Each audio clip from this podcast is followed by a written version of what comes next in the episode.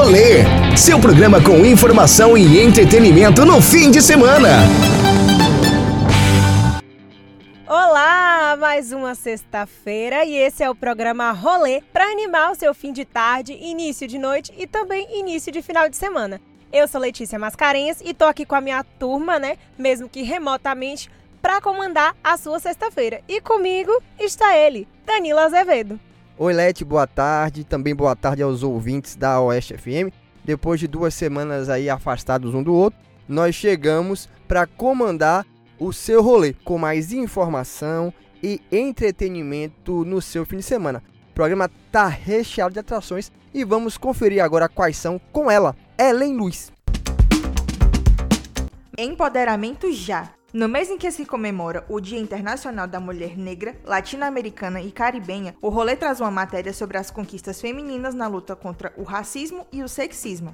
É campeão. O Giro Esportivo traz convidados para debater os favoritos nas fases finais da Copa do Nordeste e dos campeonatos estaduais Brasil afora. A farmacêutica Vanessa Ressia traz dicas de chás ricos em cálcio que ajudam as pessoas com intolerância à lactose. A sofrência vai tomar conta de sua quarentena, com o sertanejo do cantor e compositor Júnior Angelim, autor de hits como esse. Ainda não me chame de meu nego, ainda não me chame de bebê, porque era assim que ela me chamava, e o apelido carinhoso é o mais difícil de esquecer. Tudo isso a partir de agora no programa Rolê. Sintoniza, é. espero a semana inteira pra chegar a sexta-feira a galera encontrar. Liga nessa onda massa da Oeste FM, o rolê vai começar. Sintoniza, é. se joga, se joga, se joga no rolê, se joga, se joga,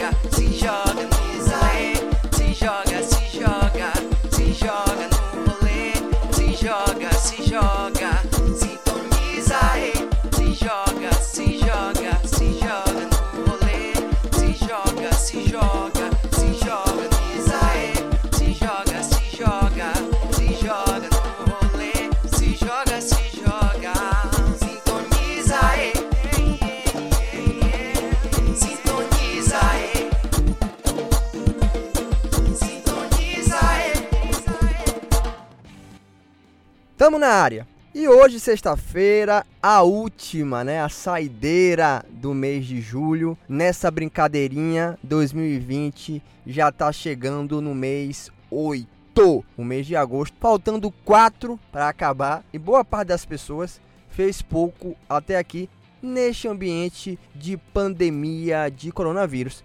Inclusive você, né, que esteve afastada nas últimas duas semanas. O rolê, neste tempo de pandemia, desde março, a gente tem feito ele todo gravado. Então tem uma engenharia para que a gente possa encontrar ou acertar os horários das gravações de entrevistas, dos convidados musicais. E aí acaba que, diferentemente do programa ao vivo, que todo mundo se reúne, ia lá no estúdio e as pessoas iam para lá, a gente fazia aquela zoada. No programa gravado, a gente conta assim, ó, com o horário de quem tá disponível. E muitas vezes essas entrevistas acontecem de tarde, de manhã, de noite, e aí vem quem pode. Nas últimas duas semanas, especificamente, Let não esteve aqui conosco por uma medida de segurança, não foi, Let? Conte aí pra gente, para que as pessoas saibam, porque nesse tempo de pandemia é bom a gente ouvir também esses relatos. Então, minha mãe teve uma probabilidade de estar com, com Covid. Aí ela fez o exame e tal, não estava, mas por uma medida de segurança, a gente deixou aí ficar duas semanas afastado, cada um na sua casinha de quarentena, para que nada ocorresse. E aí a gente ficou sem se encontrar para poder fazer o programa. Mas está tudo bem, ninguém está com Covid, estamos em casa, com todas as medidas de segurança, né? De orientações da OMS. Quando sai, sai com máscara, sempre higienizando as mãos, nada entra em casa sem ser higienizado, mantendo o distanciamento e, claro, sem sair de casa. Essa semana já teve aí uma nova medida da prefeitura com toque de recolher, que, por favor, gente, respeitem esse toque de recolher, porque a medida de segurança é exatamente para evitar que aconteçam mais óbitos, que mais pessoas sejam infectadas e que a gente consiga mais rápido voltar à nossa rotina e à nossa vida como era antes. Que a gente sabe que só vai acontecer mesmo quando tivermos aí uma vacina e que essa vacina esteja sendo aplicada aí na população. Então é bom explicar, gente, para justamente informar dessa importância. Se teve alguma pessoa próxima ou um conhecido né, com suspeita, a melhor coisa a se fazer é ficar em isolamento. E nós aqui do rolê estamos obedecendo à risca as determinações das autoridades de saúde. E dessa equipe enorme que faz o programa, são mais de sete pessoas, eu só me encontro com Letícia uma vez por semana para gravar essa primeira hora do programa. Então tá explicada aí a ausência dela nessas duas semanas. Então, falando, já que Letícia voltou, notícia boa, saudável, ela e a família também, todo mundo bem. Falando em coisa boa, neste mês de julho, nós comemoramos o Dia Internacional da Mulher Negra Latino-Americana e caribenha. E para falar um pouco sobre essa data, ele que é a nossa enciclopédia de tudo, né? De, do rock, é da dança, é da ilustração, Plínio Rodrigues, nosso vulgo bonete baiano, fez uma matéria. Então acompanha aí que tá incrível. Teresa de Benguela, do quilombo do Quarteirê. Você se lembra daquela aula de história sobre Teresa de Benguela? Quem? Calma, eu também não tive essa aula na escola. Teresa de Benguela é, assim como outras heroínas negras, um dos nomes esquecidos pela historiografia nacional. Ela foi a escrava que virou rainha e liderou um quilombo de negros e índios no Brasil. Mas você deve estar se perguntando por que estamos falando nisso. É que o mês de julho marca uma série de ações que celebram a luta das mulheres negras na nossa sociedade. No último dia 25, por exemplo, foi o Dia Internacional da Mulher Negra Latino-Americana e Caribenha. A data foi criada em 1992 como forma de reconhecimento da importância da mulher negra na sociedade. No Brasil, essa data também se tornou o Dia de Teresa de Benguela, para relembrarmos essa personagem da nossa história marcada por coragem e resistência. Para falar sobre o assunto, conversamos com Marielle Ferreira, mulher, negra, bacharela em humanidades e estudante de direito da UFOB.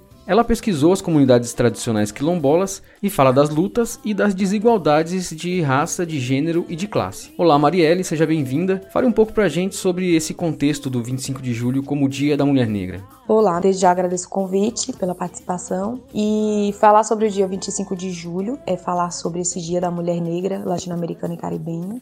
É também pensar o Dia Nacional de Homenagem a Teresa de Benguela aqui no Brasil, que foi uma líder quilombola, em que após a morte do seu marido, ela lidera esse quilombo, né, constituído por negros e indígenas. É através aí da sua organização, essas pessoas que foram perseguidas, né, conseguem sobreviver por duas décadas, né, sobre a sua liderança. É falar sobre luta, é falar sobre resistência, é mostrar que apesar das opressões sofridas por nós, mulheres negras, nós lutamos, nós resistimos, nós criamos estratégias e também tira essa invisibilidade e esse silenciamento é, de nós, mulheres negras, pensadas enquanto mulheres que não contribuíam politicamente, socialmente, economicamente, artisticamente. Com relação às populações quilombolas, você percebeu que, que essa personagem da Teresa de Benguela tem se tornado uma referência na formação da identidade das mulheres negras? Ao estudar essas comunidades, nós percebemos os papéis de liderança que as mulheres possuem, como elas se organizam, como elas têm uma dinâmica, estão aí na disputa pelos seus territórios. Talvez muitas pessoas se perguntem, né, que talvez Teresa de Benguela, ela seja uma referência para essas líderes quilombolas. Só que na verdade, essas mulheres têm como exemplo as suas mães, as suas avós, a luta cotidiana pelo seu território, a participação de todas as mulheres, né, da comunidade nesse processo, fazem com que em cada quilombo essas mulheres encontrem suas próprias Teresas de Benguela e suas próprias Dandaras. E sobre essa relação com situações atuais, onde observamos que as mulheres negras são as maiores vítimas das mazelas como desemprego, baixa remuneração e violência, seja obstétrica, sexual ou feminicídio. Quando nós paramos para analisar que 54% da população brasileira é negra, segundo o IBGE, nós paramos também para refletir onde essas pessoas estão colocadas na nossa sociedade. Quais são os lugares que essas pessoas estão ocupando? Elas têm acesso à saúde, elas têm acesso à educação, elas têm acesso à segurança, elas têm acesso ao lazer de forma digna? Quais são os locais que essas pessoas ocupam? Por exemplo, quem são os médicos, quem são os engenheiros, quem são os juízes? Quando a gente adentra os espaços, nós percebemos que os motoristas, as empregadas domésticas, enfim, são sempre pessoas pessoas negras, né? Onde nós estamos? Que papéis nós representamos nas novelas, nos filmes? Qual é o padrão de beleza que é imposto? Nós estamos dentro desse padrão de beleza? Onde nós estamos, né? Onde essa população negra ela está colocada? Onde essas mulheres negras elas estão colocadas? Bem, muito obrigado, Marielle, pela sua participação no programa. E se quiser deixar uma mensagem para finalizar, fique à vontade. Então, para finalizar, o que eu tenho a dizer é que nós, enquanto mulheres negras, precisamos nos unir, nos fortalecer para lutar contra essas opressões, para lutar contra o racismo que molda nossa subjetividade, que diz que nós não somos capazes, que nos colocam enquanto corpos desvalorizados e lutar né, e resistir diante desse contexto é, racista e machista. Plínio Rodrigues para o programa Rolê.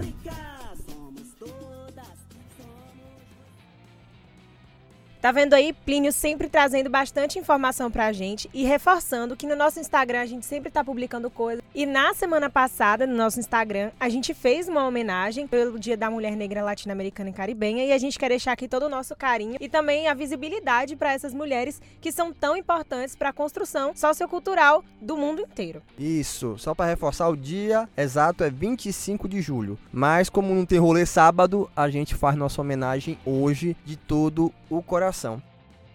A gente vai fazer uma pausa rápida aqui agora, porque Leti tem um recadinho importante para dar. Uma das coisas que a gente mais fala aqui no rolê é sobre a qualidade de vida. Morar bem é uma forma de viver melhor. Então se liga nessa dica. Reserva Parque Residencial. Casas de 2 e 3 quartos, com suíte, quintal e lotes com até 137 metros quadrados, a 5 minutos do centro. Construídas com a qualidade dos empreendimentos da Solar e Construtora e financiados pela Caixa. Conheça a casa modelo decorada e aproveite as condições da última etapa de vendas. É para fechar o negócio. Mais informações no 99824 8539. Reserva Parque Residencial. E ainda nesse campo de notícias boas, de coisas que a gente tem que festejar, nós, nesta semana, fizemos uma enquete, mandar um beijo para nossa analista de enquete, Ana Catarina, que está em Salvador também, mas de lá mesmo ela produziu essa enquete sobre a situação econômica, como as pessoas têm se virado para criar empresas, né, nesse momento de dificuldade que a pandemia tem causado na economia. E a gente divulgou uma série de empresas, teve empresa de doce, teve empresa de ar condicionado e sanitização, teve de consultoria para mães e pais de primeira viagem de roupa, de acessórios né, femininos. E uma dessas empresas, quando a gente postou, que foi a Vista Lima, nós postamos lá. E aí, como diz Leonardo, o meu ídolo, quem não chora não mama. Eu fui lá chorar no pé de Lucas, que é o proprietário da empresa, e a gente ganhou para fazer um sorteio uma camisa e um boné da Vista Lima. Então, amigo e amiga, vocês que estão ouvindo o programa Rolê pela Oeste FM, se ligue que na segunda-feira a gente vai lançar essa promoção em nosso Instagram. Quem acompanha a gente sabe que as promoções são lançadas no Instagram. A promoção vai estar incrível porque a Vista Lima é uma marca única, né? Ela que produz os próprios modelos. Então os modelos que tem lá, gente, são exclusivos. E aí você corre, vai lá na arroba Sintonize no Rolê, segue a gente, acompanha a gente, curte a publicação, segue a Vista Lima, a Lima Bonés, para você estar tá participando do seu sorteio. A gente vai botar as regrinhas lá na descrição. Então aproveita porque peças exclusivas e lindíssimas, posso falar com toda a propriedade do mundo. Ela é modelo das fotos, também trabalha lá com Lucas, além de apresentar aqui o rolê, cantar, cozinhar, fazer mil e uma coisas. Mas se liga, segunda-feira vai estar publicada a promoção em nosso Instagram, arroba Sintonize no Rolê. E por falar em promoção, agradecer aqui ao Motel Chalô, que agora mudou de identidade visual, tudo muito bonito. A nossa premiada, né, da promoção do Dia dos Namorados, a Lara, foi, utilizou já, né, o seu prêmio. Rapaz, ela mandou uma mensagem dizendo que foi muito bom, que a suíte é maravilhosa. Então você que não conhece ainda, a Lara ganhou a suíte nova presidencial. Então dá um pulinho lá no Motel Chalô, agradecer aqui a, a proprietária, a Ada. Dá um pulinho lá e conheça mais as suítes e se deleite no prazer. Depois de roupa, motel, Agora vamos falar do que é bom para a saúde. Não é, Letícia? Vamos tocar o barco aí falando de saúde, o que é bom para a saúde. Exatamente. O nosso quadro mensal, A Hora do Chá,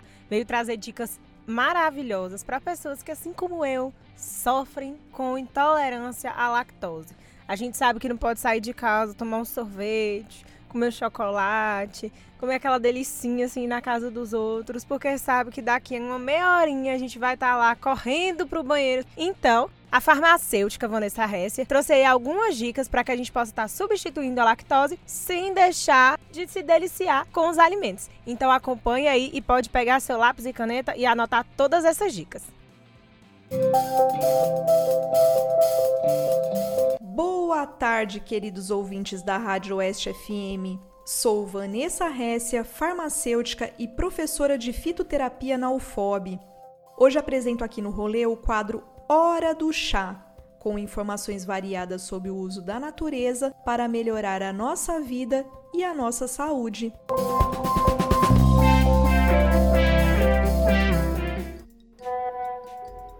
Desde que eu me descobri como intolerante à lactose, o chá ele virou um companheiro de vida, assim, sabe? Seja acordando com um pouco de chá preto para amanhecer bem, ou um chá de hortelã para esfriar um pouco essa tarde quente da Bahia. Eles são sempre uns companheiros, porque são muito gostosos e cada um acaba tendo um efeito na sua vida. Então é muito bom incluir na dieta, principalmente para pessoal que é intolerante à lactose e não curte muito café.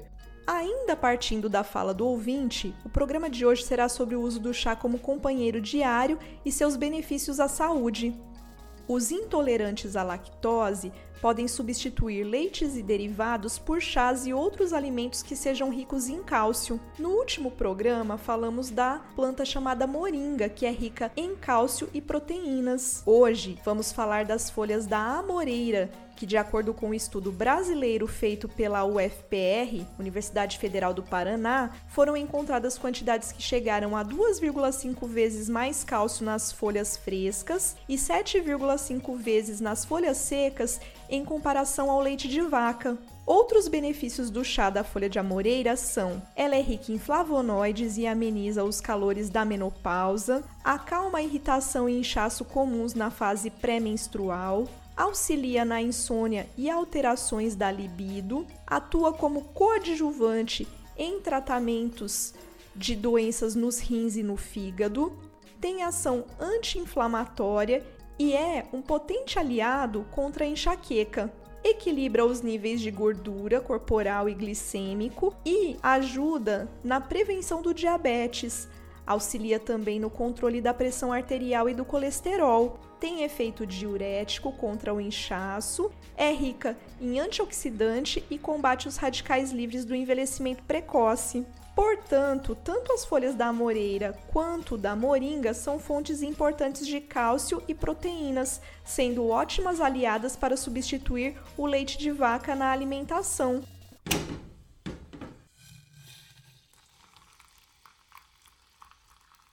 Modo de preparo dos chás: uma colher de sopa das folhas para um litro de água fervente, abafar por 10 minutos e pronto. Pode ser consumido quente ou gelado. Deve ser consumido dentro de 24 horas depois de preparado, senão ele perde as suas propriedades. Consumo máximo de 3 a 4 xícaras de chá por dia, 3 se for de 200 ml, 4 se for de 150 ml.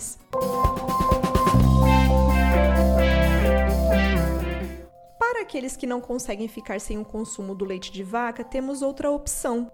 Os leites vegetais, que são muito nutritivos e saborosos, são eles o leite de coco, de amendoim, de castanha de caju, gergelim, linhaça, semente de abóbora, arroz, castanha do Pará, nozes, girassol e inhame. Eles podem ser industrializados ou feitos em casa. O processo para obter leites de diferentes tipos de grãos e cereais é bem parecido, e na maioria das vezes é necessário deixar o grão ou cereal de molho durante algumas horas, bater com água e coar, porém não é regra. Em alguns casos, não é necessário nem deixar de molho ou ainda coar, tornando o processo ainda mais prático. Esses leites vegetais são ricos em vitaminas, proteínas, lipídios.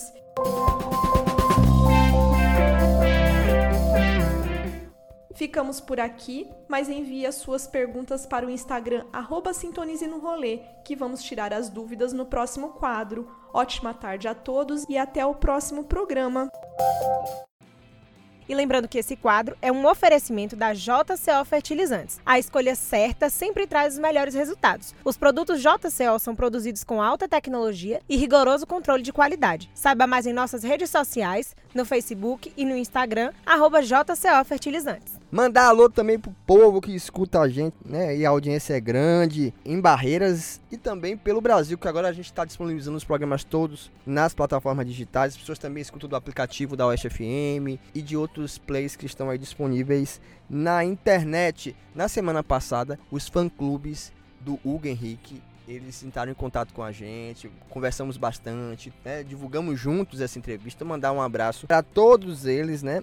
Também tem para quem fez aniversário nesta semana. Esse mês de julho é um mês especial, muita gente boa aniversariando. A gente teve essa semana o aniversário de uma pessoa muito querida, que é a Marcela Sá. Já foi entrevistada pela gente algumas vezes, é professora da UFOB. Um grande beijo para ela. Também para Pedro Paulo, meu parente, meu primo lá, filho de Marisete da Santa Luzia Casa e Construção. Neste mês também a gente teve aniversário Karine Magalhães, que fazia aqui o quadro conosco de moda. E e hoje é aniversário de Davi, meu sobrinho lá de Santa Rita de Cássia, filho de Márcio e Thaís. Então um grande beijo para esse povo todo aí de Santa Rita que escuta a gente. E Leti, seu beijo vai para quem, minha filha? Meu beijo vai pra galera que acompanha a gente aí nas cidades aqui vizinhas, São Desidério, Catolândia, Cristópolis, toda a zona rural daqui de Barreiras, Lem também, né?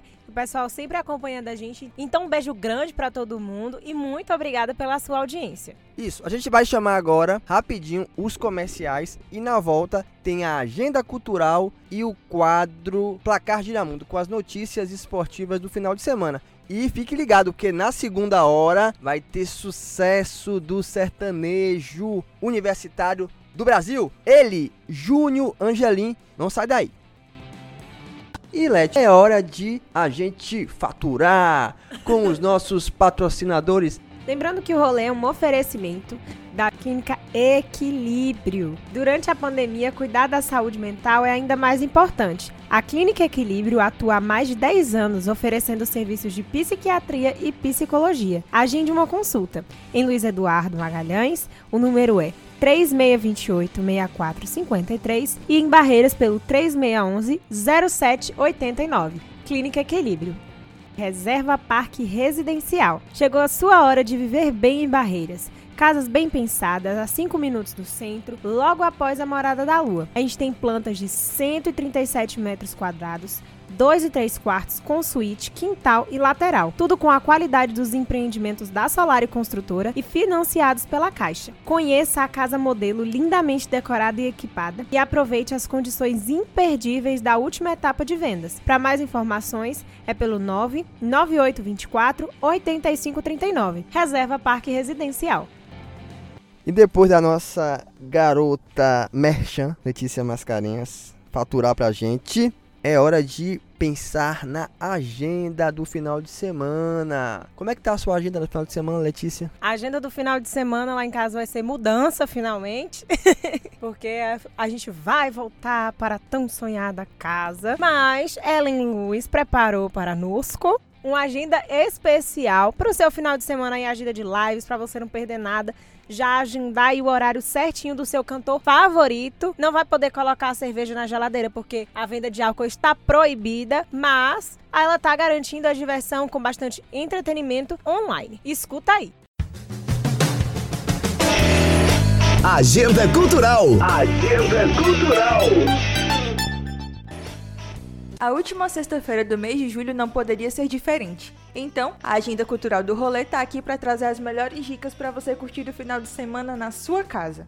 Nesta sexta-feira, o rolê começa a partir das 20 horas com live de Atitude 67, Jorge Aragão e live Quarteto Fantástico, que vai trazer muito forró para vocês com a Aduílio Mendes, Kátia Silene, Beth Nascimento e França. Já a partir das 21h30, a música fica por conta de Leonardo e Raça Negra. E às 22h45, tem muito sertanejo com Luísa e Maurílio e João Neto e Frederico. No sábado, a música fica por conta da live Vila Mix, com grande sucesso da música sertaneja, que começa a partir das 16 horas, muito samba com Pericles a partir das 17 horas, e à noite, a partir das 20 horas, tem live de Furacão 2000 e da banda Skank, e a partir das 21 horas, música com a banda Limão com Mel. Finalizando o final de semana, a partir das 13 horas, tem live do cantor Léo Santana. Às 16 horas, mais uma apresentação do embaixador Gustavo Lima. Às 19 horas, muito axé com Larissa Luz. E para encerrar, a partir das 21 horas, tem live com Emicida. Agora, com tantas dicas, com tantos rolês musicais diferentes para você curtir, é só escolher o que você mais gosta e ficar em casa curtindo. Agenda Cultural. Agenda Cultural. E depois da agenda cultural e dessa notícia maravilhosa que Letícia enfim vai se mudar né, de volta para o aconchego da sua casa depois de oito meses de obras e reformas na sua casa. Vai viver bem. A gente vai chegar aqui, viu, Leti, com Paulo Baqueiro e uma turma boa para falar sobre futebol. Hoje tem convidados. O placar Giramundo. Se liga aí. Placar Giramundo, seu noticiário esportivo. E aí, Danilo, voltamos com o nosso querido Placar Giramundo. O que é que você manda aí? Parece que tem uma surpresa boa hoje, é? Rapaz, surpresa boa eu não sei, mas é um convidado nosso aqui. Quem é que você trouxe aí? Meu amigo Moisés Suzarte. Boa tarde, Moisés, tudo bem? Boa tarde, Garrafinha. Boa tarde, Vaqueiro. Ó, só conheço ele como Garrafinha, viu? Era meu apelido de jornal. Eu já falei isso aqui porque quando o Andrezinho teve aqui no programa, eu contei o apelido dele, que era Graveto, e ele falou do meu. Mas, Moisés, a gente vai começar a nossa resenha esportiva hoje falando da Copa do Nordeste. Nós tivemos jogos na terça e na quarta-feira, pelas semifinais da Copa do Nordeste, né? Todos os jogos aconteceram lá no estádio Pituaçu. Na terça-feira, o Fortaleza, que era considerado, junto com o Bahia, um dos grandes eventuais vencedores, foi eliminado pelo seu grande rival Ceará. 1 a 0 com gol do nosso conhecido Vinícius, né, que lá em Fortaleza ganhou o apelido de Vina. E na quarta-feira, o Bahia teve um jogo duríssimo contra o Confiança, mas acabou vencendo com um golzinho no final da partida, feito por Daniel, Danielzinho. E agora a final já começa que dia? Sábado? Já começa no sábado, às 16 horas. Temos a primeira partida em Pituaçu. Bahia e Ceará vão entrar aí em duelo para ver quem leva a orelhuda do Nordeste. E aí, Moisés, você que trabalhou na Copa do Nordeste como repórter né, de campo da arquibancada, é uma palavra engraçada. Né? O repórter de campo está na arquibancada. Mas em tempos de pandemia, houve grandes mudanças na forma aí de trabalhar no campo, né? Cobrindo o jogo. Conta aí pra gente como foi a experiência, como é que é trabalhar dessa forma. É muito estranho, na verdade, né? Porque a gente sempre se acostumou a estar bem próximo do jogo, bem próximo da arbitragem, bem próximo do banco de reserva. Até porque a gente precisa estar lá justamente para estar passando as informações diretas, né? Para o telespectador, para nosso torcedor que está assistindo, acompanhando. E dessa vez não. A gente, inclusive, teve a visão do torcedor na arquibancada. É, no jogo que teve entre foi Ceará e CRB no Barradão. Foi a última rodada. Eu fiquei onde fica os imbatíveis no Barradão, atrás do gol. Era onde o repórter ficava. Eu tava sozinho na arquibancada, chovendo, e o árbitro, o árbitro auxiliar, né, não estava acostumado ainda com esse novo normal. E quando tinha substituições, ele não apontava nem pra gente a plaqueta. Aí o, o narrador ficava de lá, e aí, Moisés, vai ter mudança? Eu, vai. Qual é a mudança? Aí eu ia no off, rapaz, eu tô como torcedor, não dá pra ver não. é pra derrubar o repórter de campo, viu? É algo assim muito, muito novo. Não é todo mundo que tá acostumado ainda. Tanto é que quando acabou o jogo, eu falei com o delegado da partida: olha, o repórter da TV, ele tá na arquibancada. Não tem torcedor, mas a imprensa está na arquibancada. É preciso que vocês mostrem a placa, vocês passem a informação pra gente, porque a gente tá lá sem poder estar tá perto de vocês. Então, o novo normal, a procedência pra gente tem que ser restrita, mas a gente também tem que receber as informações. Antes a gente buscava, tava lá próximo do banco, tava próximo, a gente ia lá e perguntava quem é que vai sair, quem é que vai ficar. Hoje não a gente aguarda, né? É engraçado que o repórter virou receptor, né? Ele não é mais o emissor. Ele recebe a informação para depois repassar. E vocês ficavam ali distantes também, os repórteres um do outro, né? Isso. Porque a gente sabe que na cobertura de jogo, os repórteres ficavam muito próximos um do outro, né? Para poder conseguir a, as falas. Principalmente quando o jogo terminava, dava intervalo e quando terminava mesmo para poder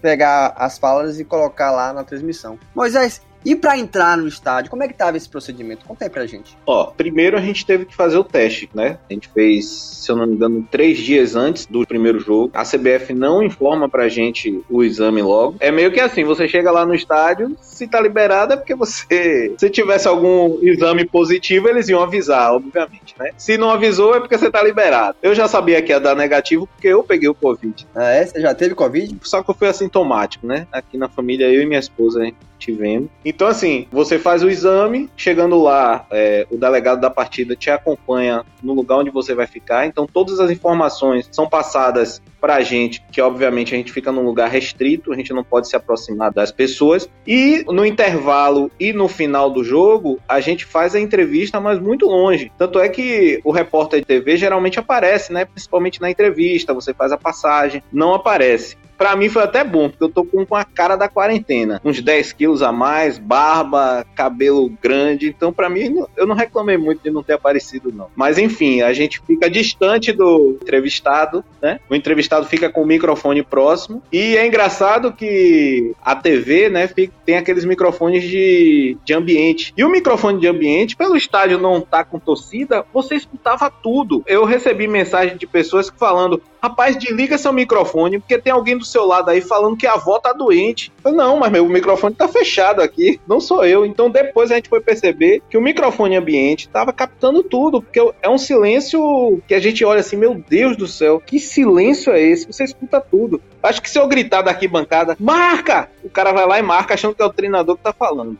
Porque uma coisa é você acompanhar um jogo, por exemplo, que o time teve um, uma sanção, acabou jogando de portões fechados. Agora não, porque você sabe o motivo, você sabe que existe algo grave ali, né? Que você tem que tomar o cuidado, que você não pode correr o risco de passar aquilo para dentro de casa ou passar aquilo para outra pessoa que tá lá trabalhando. É estranho, velho. Você fica pisando em ovos. E ainda mais saber que é uma coisa que provavelmente vai, vai ser de longo prazo, né? Porque não tem, não tem menor chance de que a curto prazo nós tenhamos torcedores nos estádios, né? E eu sou absolutamente contra isso, porque pelo retorno do futebol também era contra. Mas pela maneira que está se fazendo, você até vê que pode ser até um alento para quem tá dentro de casa, para quem tá, sabe? Então eu já até mudei um pouco de opinião sobre isso, principalmente depois que eu trabalhei nesses dois jogos, porque realmente você tem um procedimento lá que evita. Você não vai dizer que é 100% seguro, mas tem um procedimento que você consegue